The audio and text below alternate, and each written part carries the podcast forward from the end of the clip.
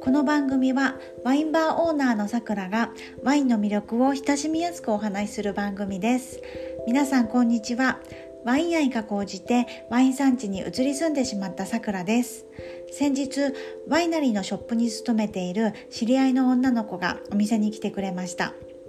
いろいろとお話をしていたら2年ソムリエ試験を受けているけどどちらも一次試験でつまずいてしまう今年こそは受かりたいと相談を受けましたこういう田舎にいると若い子がゼロからソムリエ試験の範囲を身につけるのってきっと大変なことだろうなと思います。ということでその時に彼女が覚えにくいと言っていたイタリアの主に南部ブーツのすねから下くらいの州についてざっくりとですがお話ししていこうと思います。まず品種ということでお話しするなら黒ぶどうのアリアニコは南部イタリアで10から30年ほどの長期熟成に向く偉大なワインとなり得る主要品種の一つではないでしょうかこのブドウは色調も濃くタンニンが強いブドウですがこの品種はしばしばイタリアワインの王バローロと比較をされるほどで時に南イタリアのバローロなんて称されたりもします。バローロの色調はどちらかといえば明るい赤なのに対しこちらのアリアニコのワインは深い赤であり香りや味わいにもどちらかといえば黒系果実の香りがありますがお花やチョコレートなめし皮などとその複雑な香りと味わいはバローロに似ていると言われるゆえんです。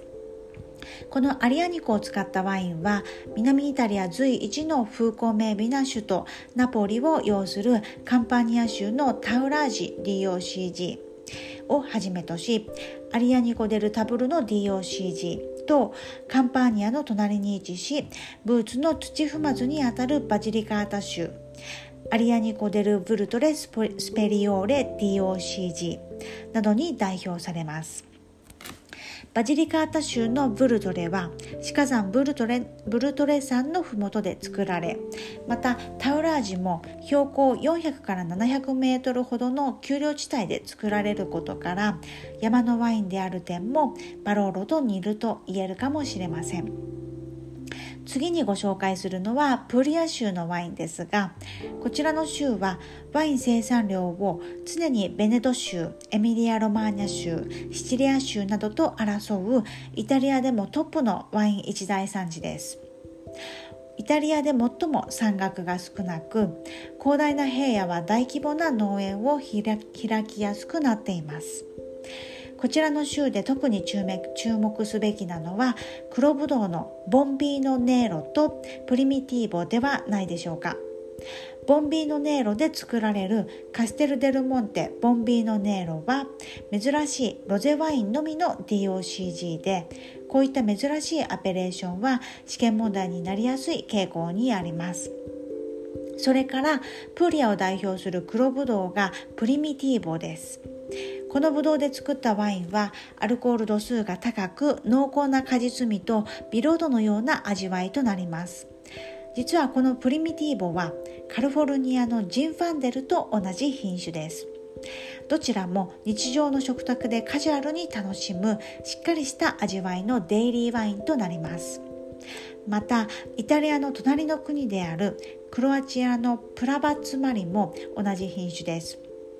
このプリミティーボのもう一つの特徴は一房の中でも果実の完熟度がまばらになりやすいということでそのためワインの味わいにも完熟した果実感とまだ青さの残るようなブドウからのハーブのようなニュアンスが混在することでこの生理的な特徴がワインの味わいに複雑さを与えてくれます。このプリミティーボそしてプリアを代表する DOCG の一つにプリミティーボ・ディ・マンドリア・ドゥルチェ・ナトゥーレがありますがこれはマンドリアという地域のプリミティーボ種のブドウで作られた天然の甘口ワインといったところですがイタリアの DOCG はこのように地名と品種名とワインのスタイルの、えー、スタイルがコンボしていたりはたまた地域の名称だけで終わったりと複雑なので地図を見ながらの学習がより効果的だと感じます。またイタリアでは各地で甘口のワインも作られているところも特徴の一つであると言えます、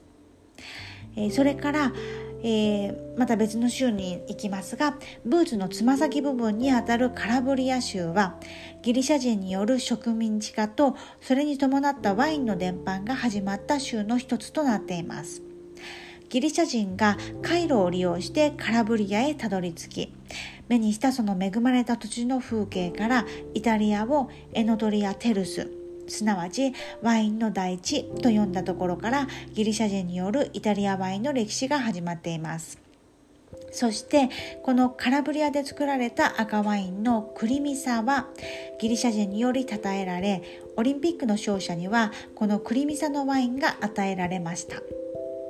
このワインは今日のカラブリアを代表する DOC チロの祖先であるとされています。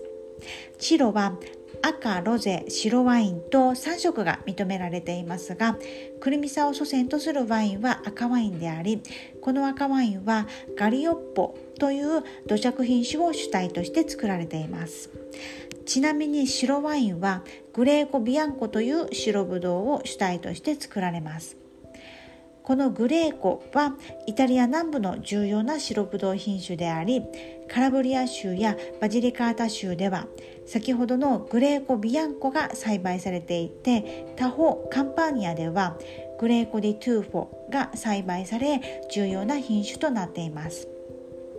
この DOCG は品種名そのままグレーコ・ディ・トゥーフォとなっていて地域名などは含みません。